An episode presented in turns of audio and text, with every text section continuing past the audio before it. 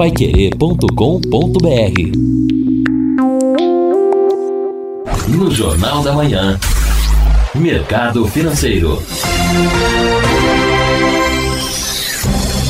Economistas de instituições financeiras consultados pelo Banco Central aumentaram a previsão para o dólar ao final deste ano de R$ 3,95 para R$ 4,00, segundo informações do portal UOL Economia. Por outro lado, a previsão para a inflação teve queda, ficando agora em 3,43% ao final de 2019. Houve redução também na projeção da taxa básica de juros, a Selic, enquanto a expectativa para o crescimento do PIB foi mantida. Segundo o Boletim Focus, a projeção do PIB permanece em 0,87% e a taxa de juros Selic caiu de 5 para 4,75% ao ano.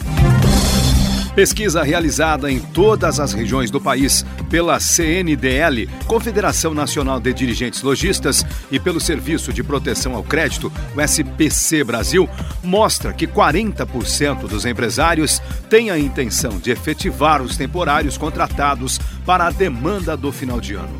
O levantamento, que ouviu 1.177 empresários que atuam no comércio e serviços entre 1 e 16 de agosto, revela ainda que 29% deles pretendem efetivar um único colaborador e 11% dois ou mais colaboradores. Entre as modalidades de contratação para o final do ano, 52% disseram que vão empregar temporários, 49% devem abrir vagas informais e 45% formais, ou seja, com carteira assinada, e 28% farão contratações terceirizadas.